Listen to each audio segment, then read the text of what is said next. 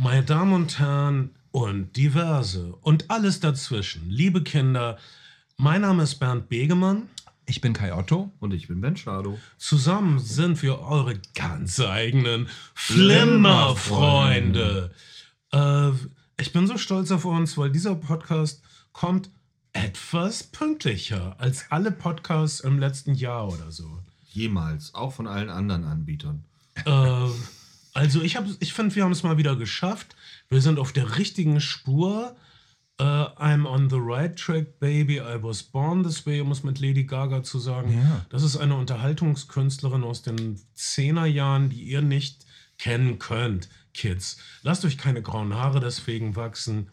Äh, wir haben nicht so viel erlebt, weil nicht so viel Zeit vergangen ist. Unsere letzten Podcasts waren randvoll mit Zeug. Weil, wir, weil viel Zeit vergangen ist. Aber man muss auch, sagen, wir, wir steuern mehr oder minder. Es gibt halt immer was zu sehen auf das Sommerloch zu. Ähm, es gibt ein paar, ein paar seichte Sommerfilme, aber na, ich habe gedacht, wir, wir, sind ja auch ein, ein ähm, deutschlandweit anerkanntes Verbrauchermagazin und ich habe jetzt einfach mal hier äh, zwei Produkte eingekauft. Und ich sehe, was du Das, vorhast. das eine ist das Nutella Biscuits, quasi das Original, was die fantastische Werbung hat. Früher hat man gesagt, Zucker und Weißmehl ist das erm erbärmlichste.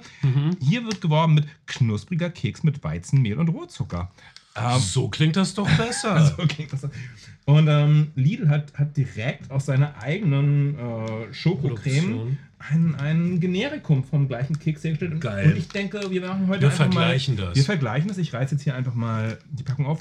Ich habe mir, ich hab mir das irgendwie so, vielleicht, vielleicht kann Ben die Augen schließen und wir, wir, wir, wir füttern ihm eine, eine Blindverkostung. eine Blindverkostung. Geht das, Ben? Nein, ich glaube, er wird mit der Zunge die Form. Es ist leicht Ja. unterschiedlich, weil Okay. Nutella hat im Mittelpunkt des Ein runden Herz. Kekses ein Herz und Lidl hat einen Stern. Es sind, falls ihr es noch, falls ihr es noch kann man mitbekommen schon mit es der sind Nutella Biscuits und es sind die Biscuits mit Haselnussfüllung aus von der Marke Eigen- Lidl Eigenmarke Sondai. Ich fange jetzt mit Sondai an. Ich fange mit Nutella an. Und, ähm, Ich bin sozusagen ich, der ich greife auch zum. Markenprodukt. Mhm. Hier, Ähm, ja, das ist ganz gut. mh, Mhm. Lidl ist auch ganz gut. Nutella hat, man man schmeckt das Nutella auf. Oder die Geile Nutella? Das oder die. Nutella? Mm. Aber Nutella ist geiler. Mm. Also ist seifiger, cremiger. Und schmeckt auf jeden Fall Nutella. Ben nimmt jetzt mal einen Sondei. Mm. Und das Nutella schmeckt genauso wie es aussieht, nämlich Keks mit Nutella. Ja. Und es gab Phasen in meinem Leben, wo ich normalen Keks zu langweilig fand, Okay. tatsächlich Nutella draufgeschmiert habe und dann, jetzt kommt's, noch Kirschmarmelade draufgeschmiert habe. Was äh, eine Art von Obszönität ist, sowas zu tun. Aber es hat mir wirklich gut Diese geschmeckt. Nutella Biscuits sind auch gar nicht so neu, wie sie, wie manche Leute glauben, dass sie wären. Vor einigen Jahren Mhm. hat Ferrero angefangen, italienische Bestände zu importieren und hier in die Supermärkte testweise Mhm. zu stellen. Und offensichtlich, offensichtlich lief, lief es so gut, dass wir nun ein, äh, ein eigenes deutsches Nutella Biscuit Produkt haben. So, Auf jeden der Fall ist Keks. es, finde ich, in diesem Fall der eindeutige Gewinner des Markenprodukts. Ja. Mhm. Deswegen kannst du mir direkt auch nochmal zwei geben. Nimm dir doch selbst. Vielen Dank, Kai, dass du uns ähm, das uns gegeben hast. Die Fanta ohne Zucker, Fanta Lemon ohne Zucker, die du mitgebracht hast, um die Verkostung wegzusüffeln, ähm, ist auch extrem gelungen, muss ich sagen. Ich finde sie scheiße. Ja, weil du, du brauchst Zucker in deinen Getränken. Es ist wirklich, der Sondei, der Keks ist gar nicht notwendig schlechter, aber die, die, die Nutella-Ersatzcreme, die sie reingetan haben, es gibt wirklich gute, gute Haselnusscremes, die, die Nutella ebenbürtig sind. Ähm, Bionella, eine vegane, finde ich zum Beispiel unfassbar lecker. Ich mache zum Beispiel Nusspli. Nuspli und besonders Bellmandel. auch okay. Finde ich echt besser als Nutella. Ja? Aber das, mh, es gibt viele Leute, die sehen das nicht so. Naja.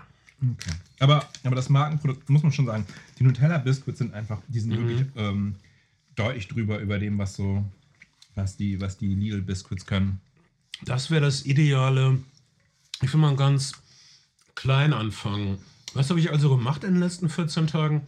Ich habe mir vorgenommen, echt viel Neues, Heißes zu sehen, aber es dann letztendlich nicht getan. Zum Beispiel, ich konnte es nicht über mich bringen, die Pressevorführung von Fast and the Furious Teil 10 zu gehen, aus Gründen, die wir letztes Mal schon besprochen haben. Das hat ein Level von völlig spinnerter, äh, überdrehter Selbstreferenzialität mit kindlich absurd ausgedachten Action-Set-Pieces.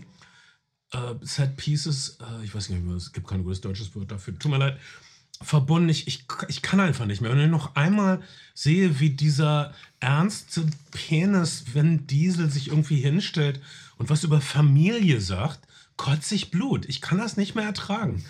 Und so, es ist nicht nur eine Familie, es ist inzwischen ein, ein absurder, schnatternder Gänsestall. Äh, ich habe das nur dem Trailer entnommen. Diese ganzen Referenzen und Cross-Referenzen. Oh, der hat aber im vierten Fast and the Furious Teil äh, einmal äh, dem Postboten geholfen, sich am Sack zu kratzen. Und jetzt kommt er wieder und macht, was weiß ich. Ich kann nicht mehr. Ich, nee, ich bin, ich bin erledigt. Dir hat das offensichtlich nichts ausgemacht.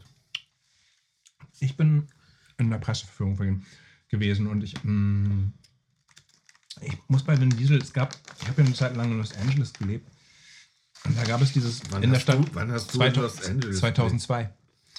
Wirklich? Ja, ich habe fürs, hab fürs Goethe-Institut gearbeitet und ähm, unter anderem auf dem Steven so äh, Soderbergh-Filmset rumgehangen. Ja, es war eine gute Zeit.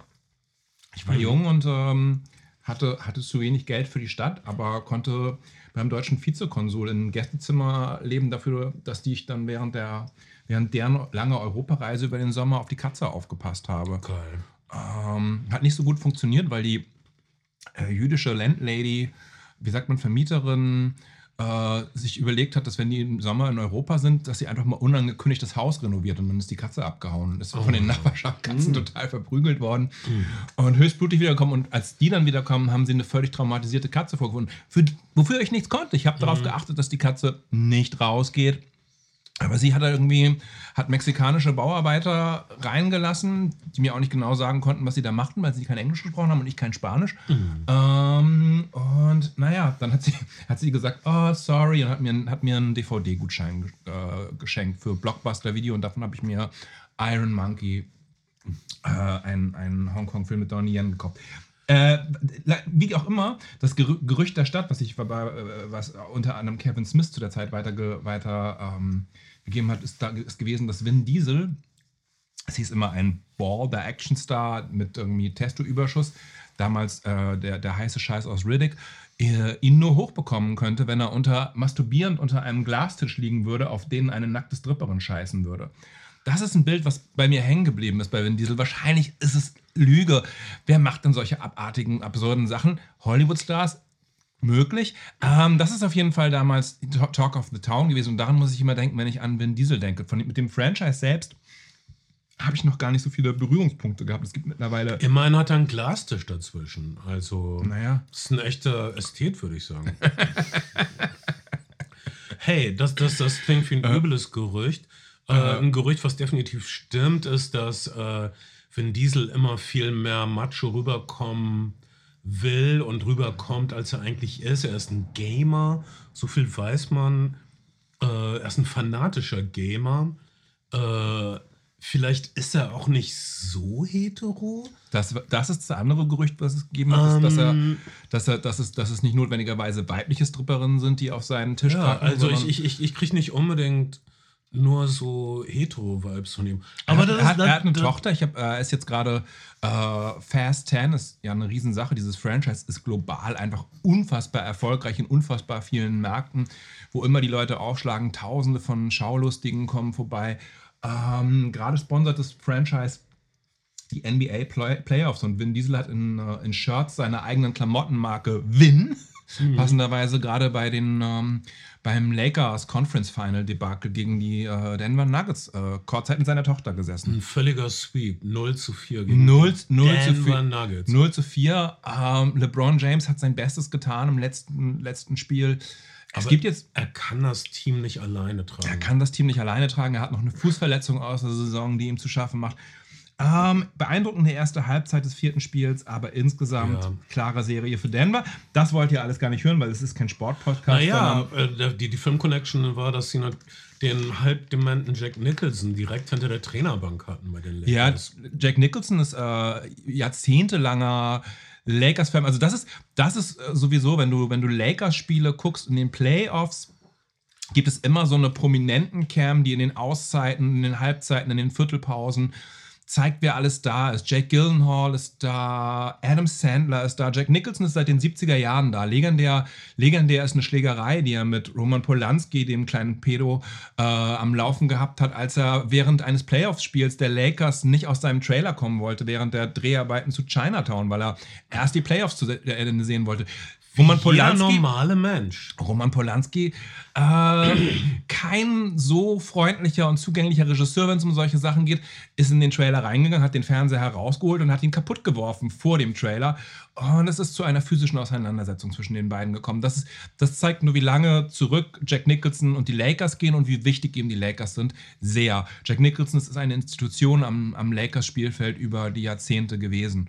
Ähm, und Ich meine, ich war verwundert, dass sie ihn immer noch da haben, weil er hat wirklich diese gesundheitlichen Probleme und ich habe das Gefühl, sie haben ihn auch ein bisschen näher noch rangeholt, als er früher war. Also er, ist, er saß fast direkt äh, neben Mhm. den Auswechselspielern, so von wegen, ihr stärkstes Maskottchen soll den Zauber wirken, aber nein. 30.000 Dollar kostet ein Courtside-Ticket bei den Lakers, habe ich gelernt Ja. in diesen Playoffs, was eine Menge ist. Ist schon Geld, ist nicht nichts. Ist nicht nichts. Mhm. Ähm, aber es ist, wie es ist. Äh, okay, also Furious- oder so. Du 10. nimmst es auf dich. Du gehst in diesen einen der beliebtesten Franchises aller Zeiten jemals. Und, und ähm, in dem Fall mit einer der verrückten, verrücktesten Vorgeschichten. Ähm, Justin Lin, der, der, der, also dieses Franchise hat ja angefangen als so ein Autoschrauber, Straßenrennen-Ding und ist dann Es irgendwie. ist eigentlich, Universal hat seinen Katalog Geplündert, genau. Von wegen, was für Titel haben wir denn noch von früher? Es gibt tatsächlich einen Schwarz-Weiß-Film, den ihr sehen könnt, gratis auf YouTube, der The Fast and the Furious heißt. Junge Leute fahren illegale Straßenrennen. Äh, ziemlich langweiliger Film, aber äh, historisch interessant. Naja, guter Titel aber, Fast and the Furious. Echt dramatisch. Und dann, okay, diese Sache mit jungen Leute fahren Straßenrennen und einer von denen ist nicht ganz so legal und der Vers ein Polizist versucht ihn. Das können wir ja beibehalten. Genau, und dann hat man das Franchise einfach äh, weiterentwickelt. Vin, Vin Diesel muss alle fünf Minuten sagen, Family. Äh, weil Familie echt wichtig ist. Und ansonsten ist es eher so ein Mission Impossible-Ding geworden. Ständig müssen irgendwelche großen Geschichten der Weltpolitik mit Autos behoben werden. In einem der letzten Teile ist eine Rakete. Es ist ein bisschen wie die Airplane-Serie in den 70ern, nur dass das offensichtlich ein Spoof und eine, und eine Komödie war. Ist eine Rakete an das Auto, Auto ge, geschraubt worden. Ich glaube, es ist Final, äh, äh, FF8 gewesen. Es gibt elf Filme mittlerweile, zehn Teile. Es gibt noch einen Spin-off, Shops, Hobbs and Shaw, Ja. äh, mit The Rock und Jason Statham. Ziemlich müder Film.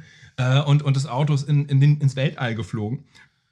Äh, äh, Fast and the Furious ist also irgendwie eine, kann man sagen, postphysikalische Serie. Die Action ist wirklich völlig. Genial. Mhm. völlig, völlig implausibel.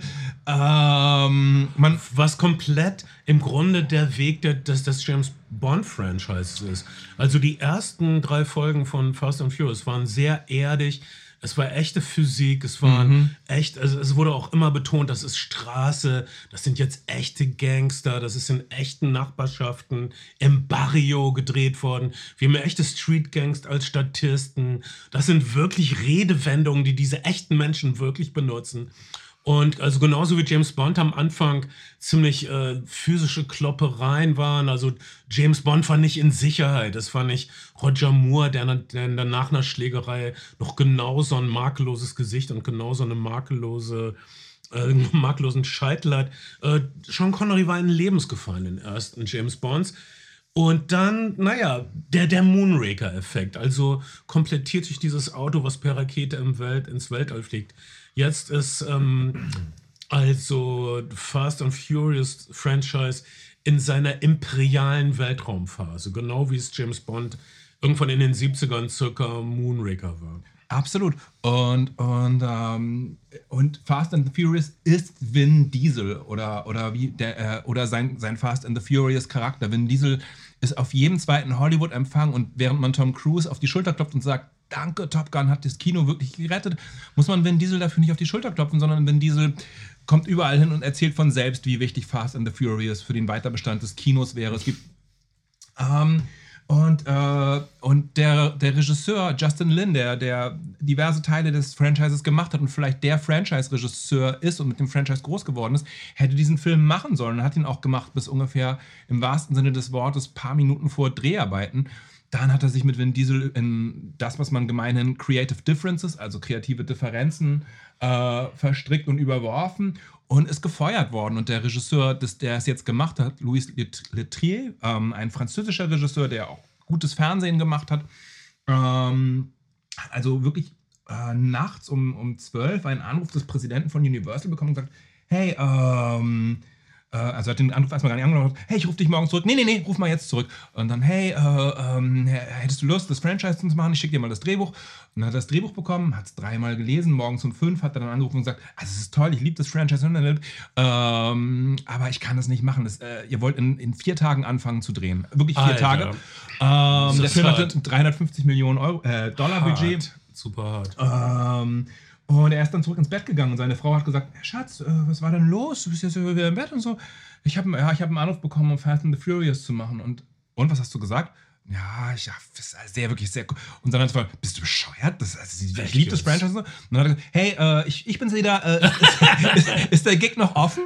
Und, äh, und ähm, ja, und dann äh, vier Tage später hat er an einem Set gestanden und Action gedreht und Action gerufen. Und man muss sagen, Fast and the Furious 10 ist totaler Quatsch, aber es ist toller Quatsch. Es ist wirklich, es, ich hab, äh, es ist zweieinhalb Stunden und ich habe gedacht, ich fand Hobbs and Shaw blöd, ich fand einige Sachen echt blöd in dem Franchise, aber, aber es gibt so viele Schauplätze. Ähm, Jason Momoa ist ein super, super guter Bösewicht. ein- ein- Die Fast and the Furious Leute haben irgendwann den Tresor seines Papas geraubt und damit ist er in Armut aufgewachsen und ist jetzt ein veritabler Psychopath, der gleich am Anfang des Films äh, den Vatikan in die Luft sprengen will.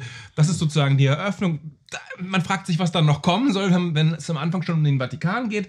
Ähm, die Actionsequenzen sind teilweise etwas erdiger, teilweise auch viel schwachsinniger als in allem, aber es passiert so schnell so viel. Nichts davon ist irgendwie plausibel.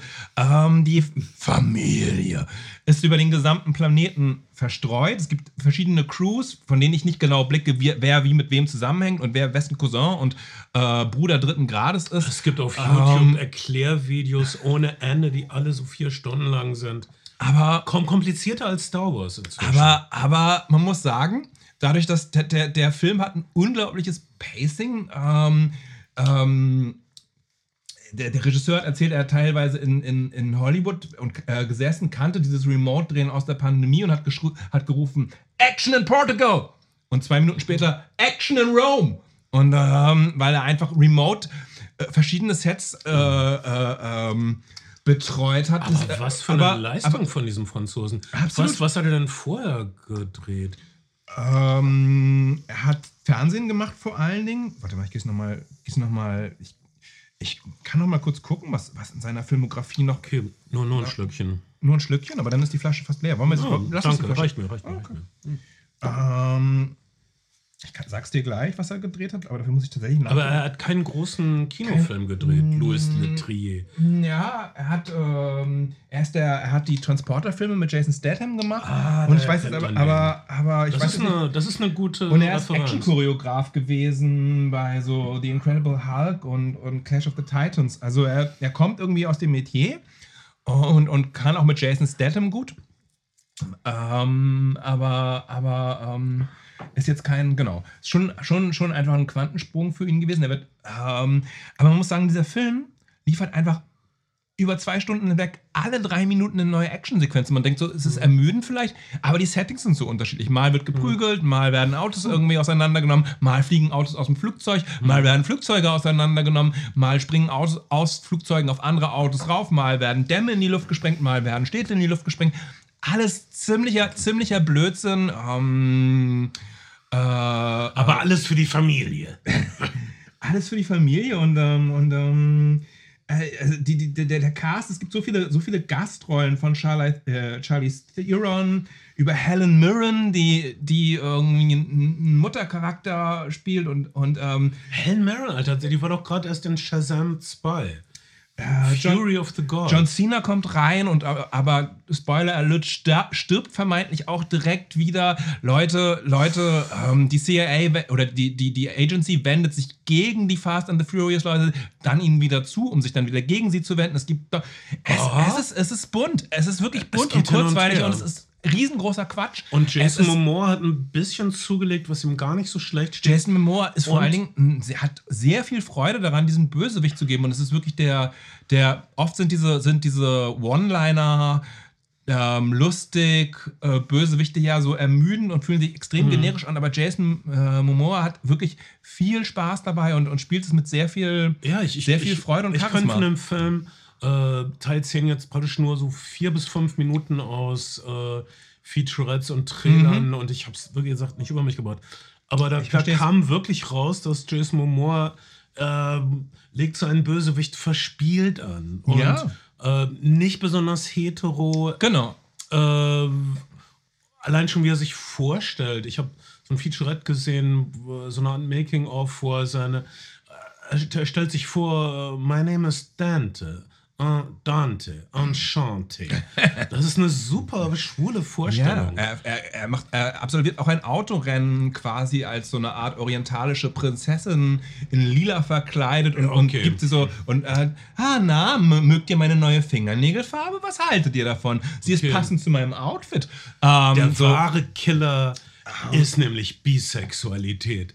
Das ist, was wir hier lernen. oder Metrosexualität, um ein etwas in die Jahre gekommenes Wort zu verwenden. Ähm, das, das Schlimmste an dem Film ist tatsächlich eigentlich Vin Diesel, der sich unfassbar ernst nimmt und immer noch so mh, pathetische Monologe hat und man denkt sich so, was soll denn das? Mach doch mit bei dieser ganzen bei Ja, dieser alle haben. Spaß, haben alle Spaß. verstehen den Versuch Witz. mal, versuch doch auch mal irgendwie so. Aber Vin Diesel, ähm, ich, man glaubt so, man denkt so, der, der, der, der ähm, nimmt dieses Franchise und sich selbst ein bisschen zu ernst und äh, das bricht der Film auch irgendwie an keiner Stelle, sondern dieser Vin Diesel-Charakter, immer wenn der auftritt, ähm, wird es ein, bisschen- ein bisschen unangenehm. Und, und was auch sehr schlimm ist, ist, dass alle, das ist wahrscheinlich vertraglich festgelegt, alle Charaktere, die in diesem Film auftreten, müssen einmal erzählen, wie legendär dann Jason, äh, äh, Vin Diesels Charak äh, Figur ist. Also, äh, was, er, was er für tolle Aktionen macht. Und äh, er ist ja, he's a legend, bla bla bla. Also, alle müssen es einmal Das betonen. ist scheiße. Und Vin Diesel betont Wie es auch eitel, selber nochmal. wie eitel Das kann man schon- sein? Wie eitel kann man sein? erscheint einem schon ein bisschen eitel. Ähm, Ähm, okay. aber Leute, äh, wer Fast and the Furious auch super ernst nimmt, außer Vin Diesel, sind diese ganzen Sportwagenfahrer. Ja. Ich äh, würde das gerne untersuchen, aber ich bin mir absolut sicher, dass jedes Mal, wenn ein Fast and Furious Teil rauskommt, dass dann Menschen sterben. Dass dann doppelt so viele Menschen im Straßenverkehr sterben, als wenn äh, der Film nicht rauskommt. Ich glaube, Fast and Furious tötet. Besser kann man das nicht. Was war denn das Vorbild von den illegalen Straßenrasern auf dem Kurfürstendamm? Die wollten bestimmt so ein geiles Rennen wie Fast and Furious machen. Deshalb finde ich, dass man dieses Franchise verbieten sollte. Ja, auf jeden Fall haben sie, haben sie ihre Inspiration eher von Fast and Furious als vom frühen George Lucas. Ähm, Ja. vermutlich. Ja, äh, Ähm. du spielst drauf an, dass in American Graffiti gab es auch so ein paar Autorennen, Mhm. aber das war ja wirklich harmlos. Wirklich. Die, die haben ja nie einen Damm in die Luft gesprengt. Nee, also ich glaube, es geht ja auch nicht mehr um Street Racing in, in, in Fast and the Furious, obwohl der letzte hat jetzt noch so eine Referenz, ähm, wo auch wieder betont wird, wie legendär Vin Diesel als Street Racer ist. Und, ähm, alle so, oh, er ist der Größte. Ähm, das ist schon, das, schon, Das ist- das- aber, diese, also- aber es ist schon, also diese, diese Autos, ich glaube auch, dass also Vin Diesels Ego-Schatten fällt über dieses große, bunte, teure Knallbonbon. das ist ein bisschen, Fast and ja, Furious das ist ein bisschen 10. schade, das ist gut zusammengefasst, ja. Interessant. Ich finde das eine interessante Geschichte mit diesem Regisseur. Ich, ich meine, stell dir das vor. In, in Fast and Furious sind sowas wie 30 Weltstars oder so. Ja, und, 25. und, und du bist dieser Franzose und dein erfolgreichster Film war vor 15 Jahren die Transporter-Reihe mit Jason Statham oder so. Und dann bist du auf einmal in die, und dann hast du diese riesige Spielzeugeisenbahn. Und wenn du Mist baust, sind schon mal 3 Millionen Dollar pro Tag. Ja, 350, 350 Millionen, 350 Millionen ist das äh, kolportierte Was für eine harte äh, Situation. Ähm, fast alles CGI, ein bisschen, bisschen, bisschen mehr reales Straßenstunts, aber insgesamt ziemlich wenig Stuntarbeit. Ähm, was, für eine, was für eine harte Situation.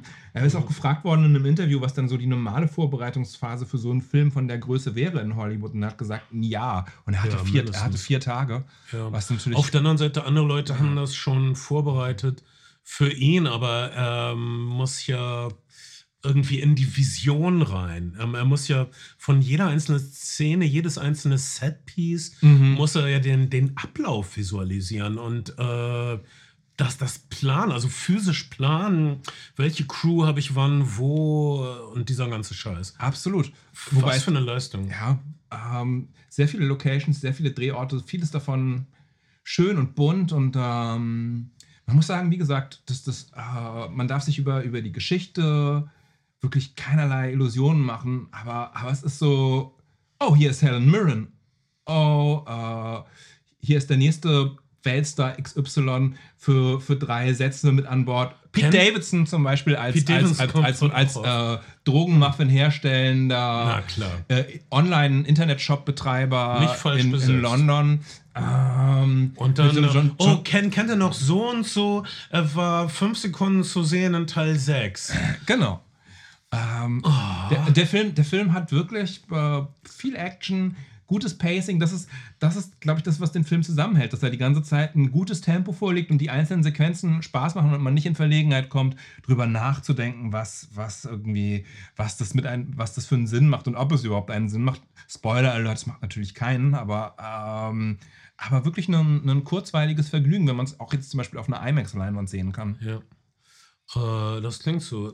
Äh, danke, dass, tro danke trotzdem, dass du es gesehen hast, damit wir es nicht mussten. Aber ich verstehe genau, was du meinst. Wenn er in der richtigen Stimmung ist, ist es der richtige Film. Äh, Es gab gratis Popcorn und Freigetränke Ja. in der Pressevorführung. Hilft natürlich durchaus. Wenn ich, hätte, ich, hätte ich 11 Euro dafür ausgegeben oder was auch immer man für einen Film in Überlänge je nach Kino dafür ausgeben muss, womöglich noch mehr, 15 Euro vielleicht hm, im IMAX. Weiß ich nicht, wie ich es gefunden hätte. ja. Junge, Junge. Ähm, ich dachte, ich müsste spektakuläre Dinge tun, aber was ich getan habe, ist zu entdecken, dass es auf Disney Plus alle Staffeln von Justified gibt. Ja, wegen der neuen Justified-Serie, die jetzt kommt.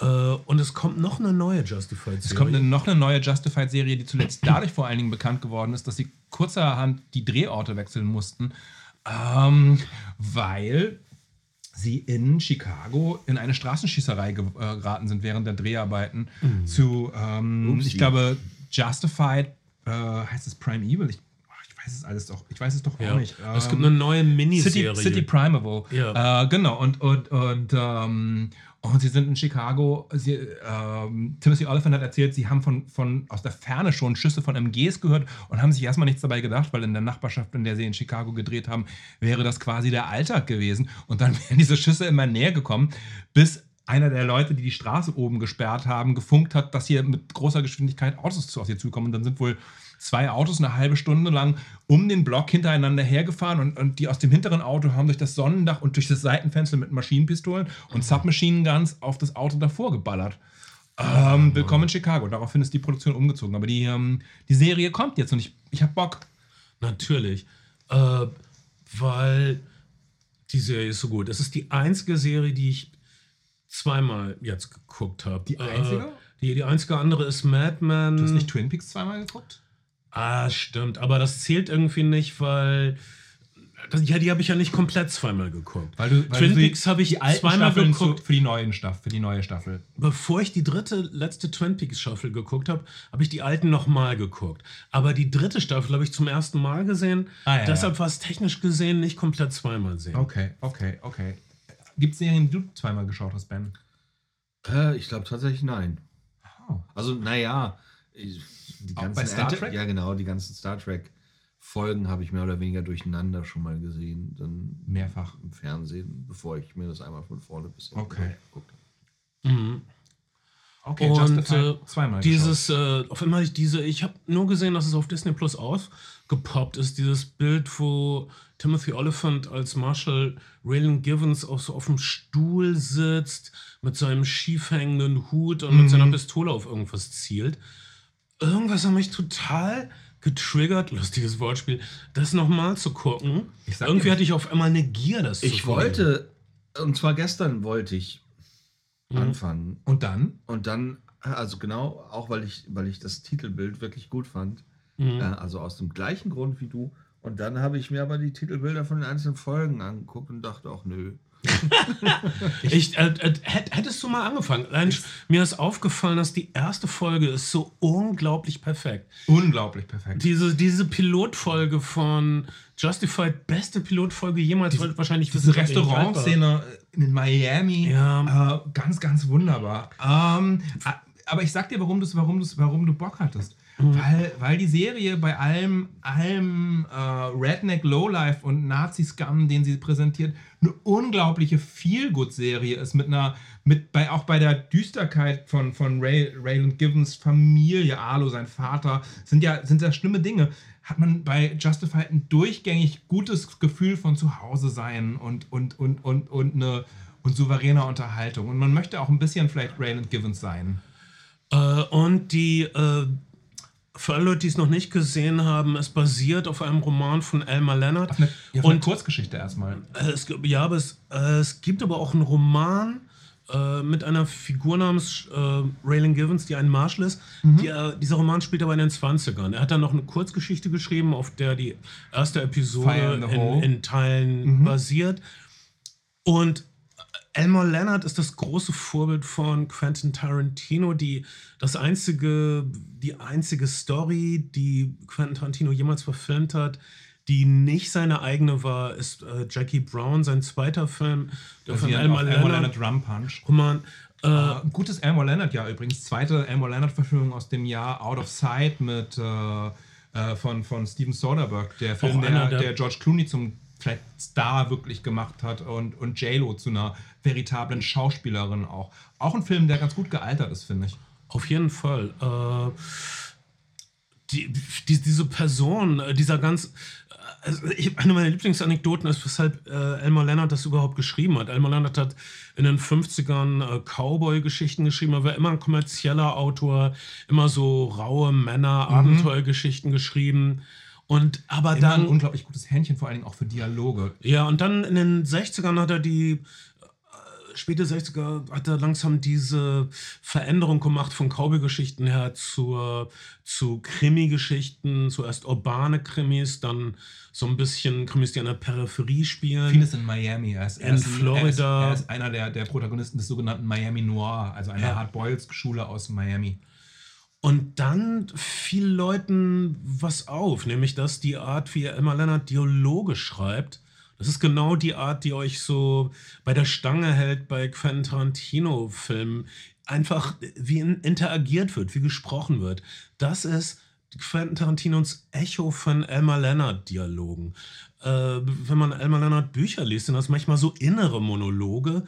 Zum Beispiel drei Seiten lang bist du im Kopf eines Gangsters, der jemanden töten will und der über den Parkplatz nachdenkt.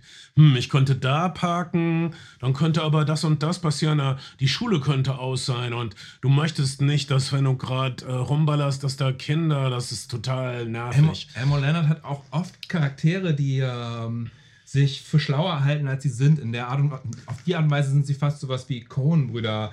Charaktere, die auch glauben, sie hätten einen Masterplan und wenn alles schief läuft, haben sie direkt den, den vermeintlichen nächsten Masterplan. Von diesen Deppencharakteren gibt es in, gibt's in äh, Justified viele und Elmo Leonard hat selber, also es gab nach, nach Jackie Brown, Quentin Tarantino ist übrigens als Teenager das erste Mal verhaftet worden wegen einem Diebstahl von Elmore Leonard Taschenbüchern. Ähm, ähm, nach Jackie Brown gab es so einen kurzen Elmore Leonard Hype. Ähm, Out, out of sight, Out- out of Get sight- Shorty. Get Shorty war der Versuch, war der sehr erf- mittelerfolgreiche Versuch mit, mit John Travolta dann quasi auf Pulp Fiction und Elmore Leonard einzuzahlen. Ähm, Elmore Leonard ist nie großer Fan der, der Verfilmungen gewesen. Ein, einer der, es gibt eine tolle Western-Verfilmung, äh, 510 to Humor, sowohl das, Ja. sowohl das Original als auch das, das äh, Remake mit Russell Crowe sind sehr, James Mangold. sind, sind sehr gelungene Filme, sehr empfehlenswert. Aber ansonsten ist er kein großer Fan seiner eigenen Verfilmung gewesen. Und von, von Justified ist er so sehr Fan gewesen, dass er beschlossen hat, noch zu Lebzeiten, mittlerweile ist er verstorben, neue Geschichten mit Rayland Givens zu schreiben, ähm, weil er den Charakter wieder mochte und weil er so großer Fan der Serie gewesen ist. Also das heißt, Ja. Timothy Oliphant und Je- Emma Leonard haben einen guten Austausch gestanden miteinander. Äh, Emma Leonard hat auch seine schützende Hand über der Serie als Executive Producer, ist er Was oft nicht genannt. notwendigerweise was heißt, weil Muss nichts heißen, das ist mal so ein Ehrentitel, so der Grüß August Titel. Aber er hat eigentlich keine Drehbücher selbst geschrieben für die Show, aber sein Geist schwebt über den Wassern. Äh, die Dialoge sind in seinem Sinne. Und die, das Spezielle von Emma Leonard-Dialogen ist, dass die unglaublich furchtbarsten Dinge beiläufig angedeutet werden. In der ersten Folge zum Beispiel sagt der Hauptantagonist, ein Nazi-Redneck namens Boyd Crowder, ja, es ist irgendwie, wir wollen diese Kirche in die Luft jagen und wir haben bloß einen Raketenwerfer. Das ist, und dann du denkst so, okay, das ist jemand, der der meint es ernst und so. Der, der wird auf jeden Fall diese Kirche in die Luft jagen. Und der findet, dass der Schaden, den ein Raketenwerfer anrichtet, nicht groß genug ist. Dieser Typ ist ein bisschen, man sollte dem echt aus dem Weg gehen. Er meint es aber ernst. Boyd Crowder ist auf jeden Fall, also vielleicht ganz kurz zu, für die Leute, die Justified noch nicht gesehen haben. Ähm, Timothy Oliphant spielt Raymond Gibbons, ein Marshal, der in Miami, naja, nicht mehr so richtig erwünscht ist, weil er einen Kriminellen erschossen hat. Und er muss Der ist zurück- aber echt verdient. es Hat. echt verdient hat. Und ist auch einfach sehr witzig. ähm, und, er, und er wird zurückversetzt in, nach Harlan, äh, in die, in die Appalachen, äh, in die. Ähm, in die, in, die tiefste, in die tiefste Provinz, wo all die familiären Konflikte, von denen er weggerannt ist, sein Vater, seine Stiefmutter, ähm, Ex-Liebschaften, wieder aufpoppen und auch, und auch sein ehemaliger Bergarbeiterkumpel äh, Boyd Crowder, Walter dem, Goggins dem, dem er irgendwie das Leben verdankt. Brillant von Walter Goggins gespielt. und ähm, Walton Goggins heißt Walton er. Goggins heißt er wahrscheinlich. Ja, Ja, du, hast, du hast recht, ich habe Unrecht. Ähm, ein- auch einer der besten Charaktere in der Serie, die er vorgemacht hat, The Shield. Danach in vielen Militärserien, Six oder so. Aber The übrigens ein Oscar. deswegen auch von Quentin Tarantino, weil großer Fan seiner Justified-Leistung. Ja. Äh, Entschuldigung, ich, ich wollte nicht unterbrechen, du hast gut zusammengefasst. Du hast also. Äh, die, mir ist aufgefallen beim Rewatch jetzt, dass die Figurenkonstellation komplett genial brillant ist und dass die Figuren äh, wundervoll, auf wundervollste, feinmechanischste, Uhrenwerkmeisterste verbunden ist. Du hast also diese beiden Ex-Arbeitskollegen. Ähm, Raylan Givens fühlt sich ein bisschen in äh, Boyd Crowders Schuld, weil der ihm das Leben als Bergarbeiter gerettet hat. Beide Crowder- haben Probleme mit ihren Vätern. Boyd, Boyd Crowder ist mittlerweile ein Teil, Anführer einer, einer ja, stimmt, das sind Einer Neon eine Neonazi-Gang. Ähm, White Supremacist und White Nationalist vor allen Dingen sind in den USA oft, auch gerade aus dem Gefängnis heraus, gibt es gerade eine große Washington Times-Reportage, oft äh, einfach nur eine andere Chiffre für eine, für eine kriminelle Gang, so wie Rocker-Gangs das teilweise auch sind. Okay, ich, ich, ich, tut mir leid, ich muss mich jetzt, ich Okay. muss mich jetzt konzentrieren, um, um diese geniale Figurenkonstellation mal zusammenzubringen. Äh, beide haben Probleme mit ihren Vätern, die sehr spezifisch sind. Äh, Boyd Crowders Problem mit seinem Vater ist, dass sein Vater ein reiner, bösartiger, dunkler Krimineller ist, der über Leichen geht, der alle ausbeutet, der alle vergiftet mit seinem Dope. Hauptsache, er macht Geschäfte. Boyd Crowder hingegen sucht irgendwie nach mehr. Er ist, er ist zuerst ein fanatischer Nazi, dann ist, es ein, ist er ein fanatischer, wiedergeborener Christ. Äh, und der wird im Laufe dieser Staffeln immer nach irgendwas Höherem streben, bei aller furchtbaren Gewalt, die er tut. Äh, Für Harlan Givens fasst ihn zusammen, als du glaubst doch, was du willst, weil du im Grunde gern äh, Sachen in die Luft sprengst und Leute killst. Es ist das klassische, es ist das klassische zwei Seiten einer Medaille auf eine Art und Weise, auch weil natürlich Random Given, das lernen wir auch, eigentlich auch gern Sachen in die Luft springt und Leute killt. Er ist mit ein bisschen zu viel Spaß dabei und ein bisschen zu schnell manchmal dabei, Leuten eine Kugel in den Körper zu jagen. Mm. die beiden sind schon recht ähnlich angelegt. Tatsächlich, und das ist das Bemerkenswerte, vielleicht noch als kurzer Einschub, die Serie beginnt ja als so eine Art ähm, Verbrechen der Woche-Serie. Also in der ersten Staffel hast du oft einen neuen Fall und dann der große Bogen ist nur so angedeutet und eigentlich sollte, sollte hm, der Boyd Crowder-Charakter auch im, äh, nicht wieder in der zweiten Staffel auftauchen, aber dann hat er so gut funktioniert und kam bei den Leuten so gut an, dass, dass diese, dass diese äh, äh, wie soll man sagen, Konkurrenz, diese, diese Rivalität auch um Frauen und irgendwie ähm, andere Dinge quasi zum Herzstück der Serie geworden ist. Ich verliere ein bisschen meinen Faden, aber jetzt hast du mir eine goldene Brücke wieder reingebaut. Mhm.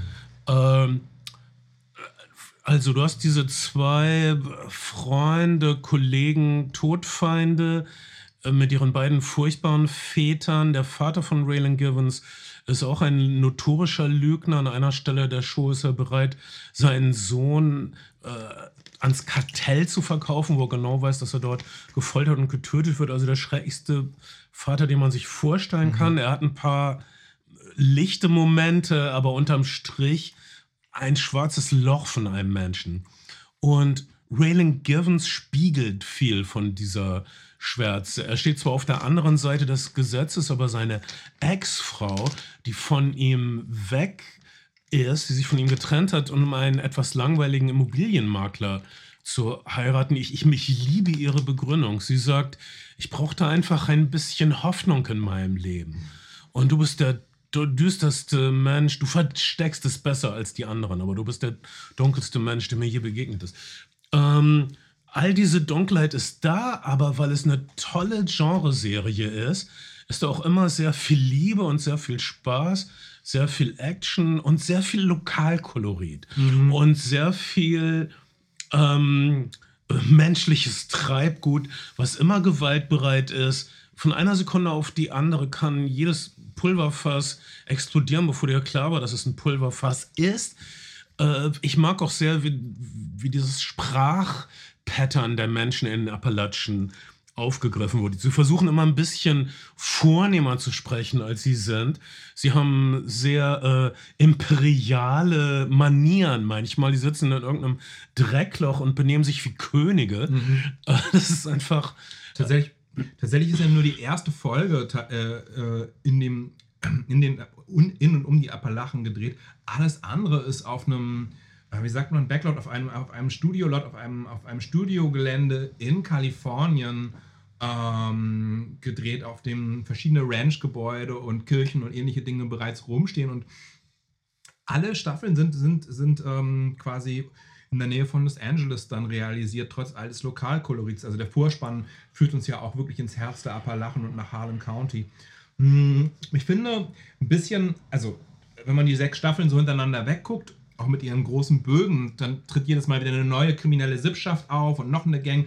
Und es wird manchmal ein bisschen repetitiv. Die Bösewichte sind immer auch die weiblichen Bösewichte zum Beispiel, sind immer bunt und machen immer Spaß. Man hat nur manchmal das Gefühl, dass das ein bisschen überkonstruiert ist, wenn jetzt nochmal eine Ex-Beziehung von Rayland Givens die Seiten wechselt. Ja, vielleicht ist die, die Serie eine Staffel zu lang. Mhm.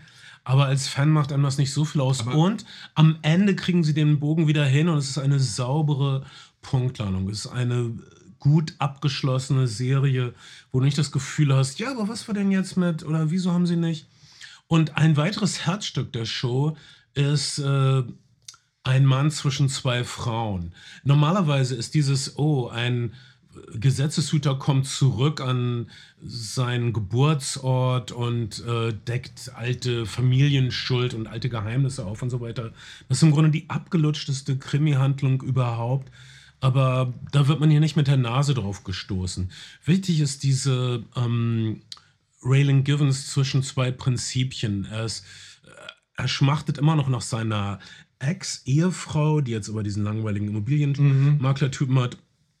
Und äh, er ist sehr angezogen von einem Mädchen, was einer jungen Frau, die, als er die Gegend verließ, noch zu jung für ihn war, aber die jetzt echt gut entwickelt ist und die auf eine sehr sexy, händlerwellerische Art ähm, um ihn buhlt, sagen wir mal.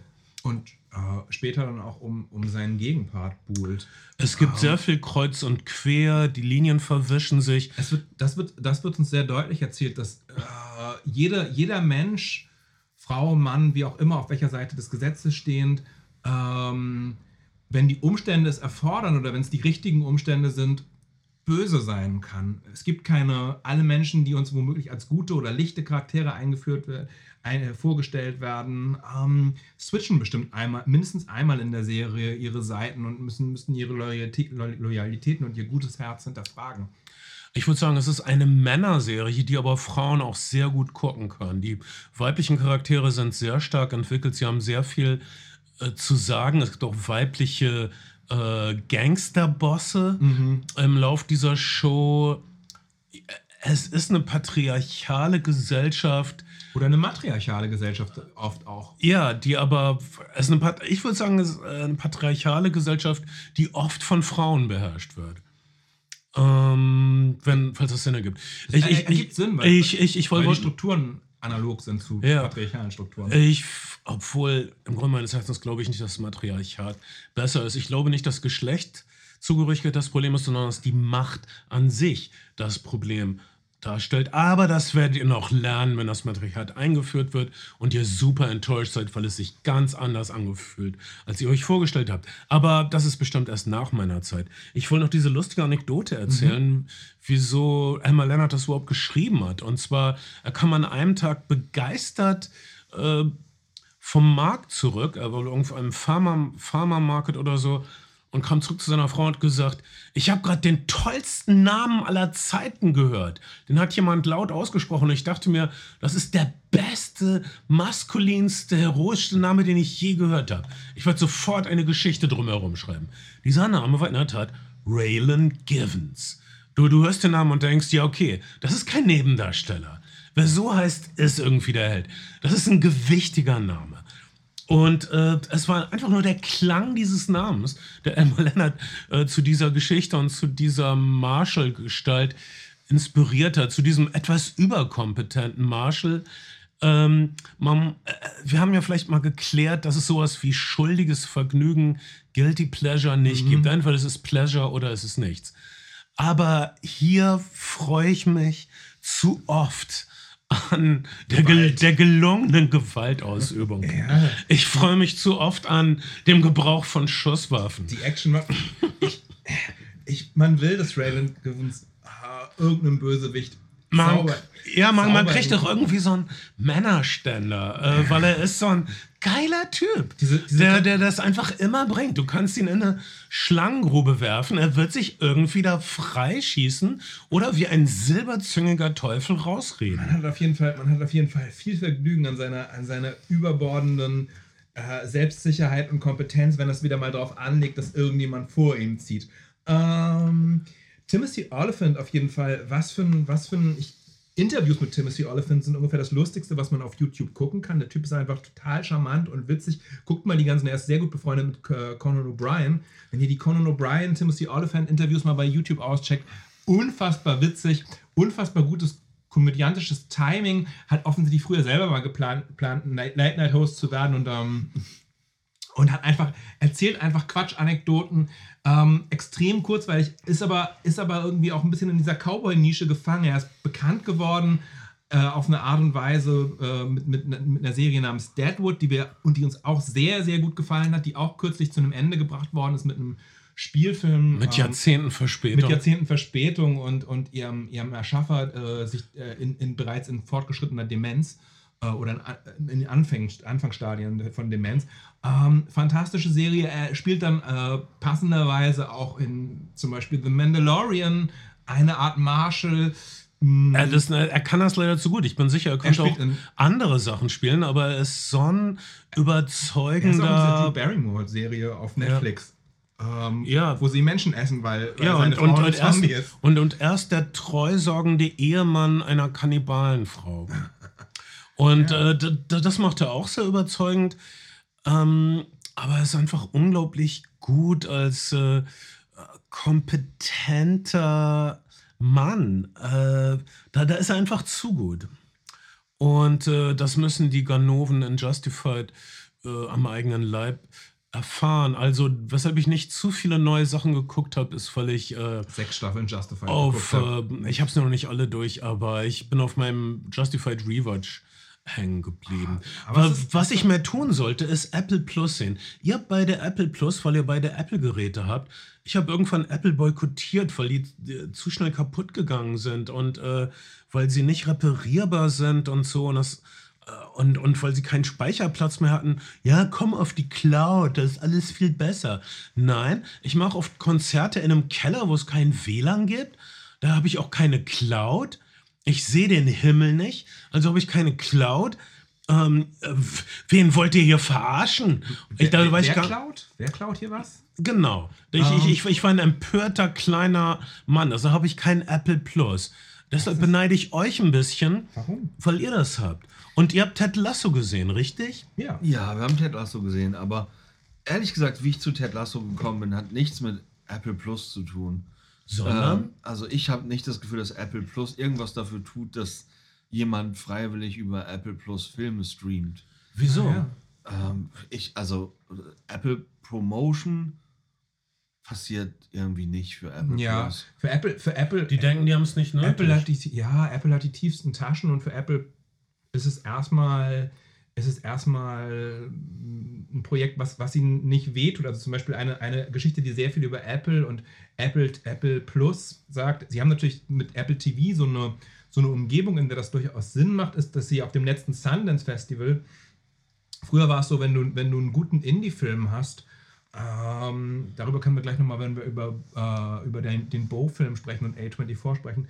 Ähm, dann, dann, dann bist du in Sundance gewesen, dann bist du auf irgendeinem großen Festival gewesen, er hat da, er hat da Publikumsrückmeldung bekommen und, und lief gut und dann, dann warst du ein gemachter Mann. Das, war das, das waren die 90er Jahre, wo, wo, wo Independent-Filme auf Festivals erfolgreich liefen, dann in die Programmkinos kamen und irgendwie so ein Stadtgespräch waren. Diese Zeiten sind vorbei. Apple, zum, Apple Plus, äh, das, da, da, damit komme ich zu Apple zurück, hat äh, auf dem letzten Sundance, Sundance äh, Festival einen Film gekauft und den für 20 Millionen Dollar, weil, weil sie gedacht haben, das gibt das größte Marketing und das gibt die große, größte Pressemitteilung. Es geht Apple erstmal noch gar nicht so, so sehr um konkrete Inhalte, und, sondern, sondern erstmal um ein bisschen Wachsen. Es gibt noch kein klares Profil. Das ist alles noch ein bisschen, bisschen, bisschen welchen, halbherzig. Welchen Film haben sie dann gekauft? Oh, das habe ich vergessen. Okay. hätte Ich ich meine, mir ist aufgefallen, dass der neue Scorsese-Film Killers of the Flower Moon Ja, der läuft auch bei Apple Plus. stimmt. Apple Plus sein. Dann war es sehr. Weil er Netflix zu teuer war, wohl bemerkt. Ja. Äh, also er ist ja irgendwie, Ja. Netflix ist, glaube ich, glaube ich, glaube ich, bei 90 Millionen ausgestiegen. Ja, und, ich äh, glaube, weil die, die Irishman ist auch nicht so Und dann- riesig gelaufen auf Apple, auf, auf Netflix. Ja, Netflix ist ja auch, möchte ja auch gerne, ähm, möchte ja auch gerne die, die, die Oscars und möchte gerne Hollywood-Player sein und wird es ja auch immer mehr, hat ja immer mehr auch Studioleute an, mit an Bord geholt und ist jetzt auch Kinoauswertung mittlerweile ja ganz anders gegenüber aufgestellt, als es noch vor wenigen Jahren der Fall gewesen ist. Hat sogar eigene Kinos. Ähm, aber, aber, ähm, genau, aber Apple, Apple tut, tut sowas zum Beispiel nicht weh. Aber, aber Apple versucht sowas. Ich meine, ich fand es nur äh, logisch, dass, dass sie sowas versuchen. Das erste Mal, wo ich aufgehorcht habe bei Apple Plus, dass sie versucht haben, Isaac Asimovs Foundation-Trilogie zu verfilmen. Das ist äh, eine als unverfilmbar geltende Show. Da habe ich ein paar Episoden von gesehen und ich finde sie nicht wirklich gelungen. Ähm, ja, Also, Also man, man muss, was man sagen muss, ist, dass es wirklich sehr fantastisch aussieht. mh. Ich, ich finde, äh, die Serie ist auf jeden Fall optisch ein totaler Genuss, aber erzähltechnisch überhaupt nicht der Bringer. ja. Also, Also- nicht, nicht so eine fucking Katastrophe wie äh, Ringe der Macht, Nee. aber äh, der, der Hauptdarsteller ist ziemlich gut. Aber die Idee von Isaac Asimov ist, dass man nicht so auf einen Hauptdarsteller angewiesen ist. Und bei Foundation, jetzt, jetzt kommt bald die zweite Staffel, wie äh, von Apple aufgefasst, ist es äh, immer kurz davor, in so eine normale Weltraum-Abenteuersache rein zu glitschen und während ich habe die, die Romane gelesen, bei den Romanen geht es mehr um äh, Geschichtsphilosophie im Grunde, was schwierig zu visualisieren ist, was ich zugebe. Ich, also, ähm, ich, ich war noch gar nicht fertig vorhin mit Apple Plus, mit meinem Apple Ja, Plus. sorry.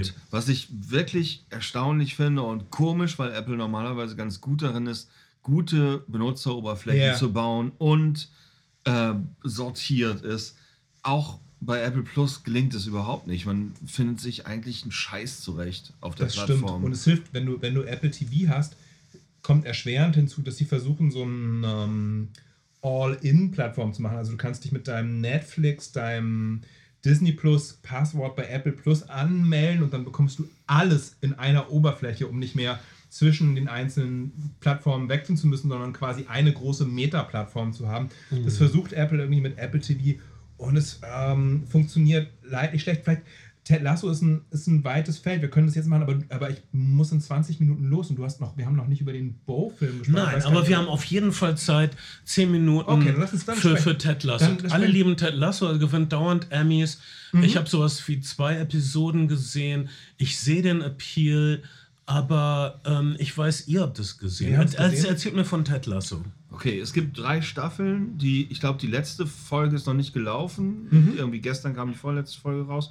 Wir sind, Ähm, wir sind gerade wir sind gerade mitten in der dritten Staffel, auf die alle äh, äh, sehnsüchtigst gewartet, gewartet haben. Ähm, es ist eine absolute Feel-Good-Serie. Es ist die erste Serie. Jede, jeder, jeder große Streamer ähm, erlebt seine wahre Geburt mit der, mit der, mit der ersten großen Serie, die, die quasi äh, es schafft, Zitate in den popkulturellen Diskurs einzuschleusen, die es schafft, Manierismen, irgendwas im, im, im weiteren popkulturellen Diskurs zu halten. Ähm, bei, bei Netflix ist es Stranger Things gewesen. Wir haben darüber gesprochen, dass Amazon Prime dieses Moment noch- noch nicht hatte. Bei Disney Plus ist es wahrscheinlich ein Stück weit The Mandalorian gewesen und bei, bei Apple bei Apple TV, Apple Plus ist es unzweifelhaft äh, Ted Lasso gewesen. Wie bist du an Ted Lasso geraten? Also tatsächlich durchs, durchs Hören sagen, weil so viele Leute in meinem Umfeld gesagt haben, hey, guck dir das an, das ist total gut. Und ich dachte die ganze Zeit, ey, ich gucke mir bestimmt keine Sportserie an über einen Mhm. Trainer, der, äh, der in England Fußball trainiert. So, das klingt für mich so unfassbar uninteressant, wie Mhm. nur irgendwas uninteressant klingen kann. Ähm, und irgendwann habe ich der ersten Folge eine Chance gegeben Mhm. und ähm, habe es wirklich sehr genossen. Und mit Fußball hat es ja nun wirklich sehr, sehr, also ähm, es gibt keine Spielerberater oder, oder nur sehr, sehr bedingt. Es ist die, die, Fußballer in Ted Lasso haben das Herz am rechten Fleck, ein Herz aus Gold.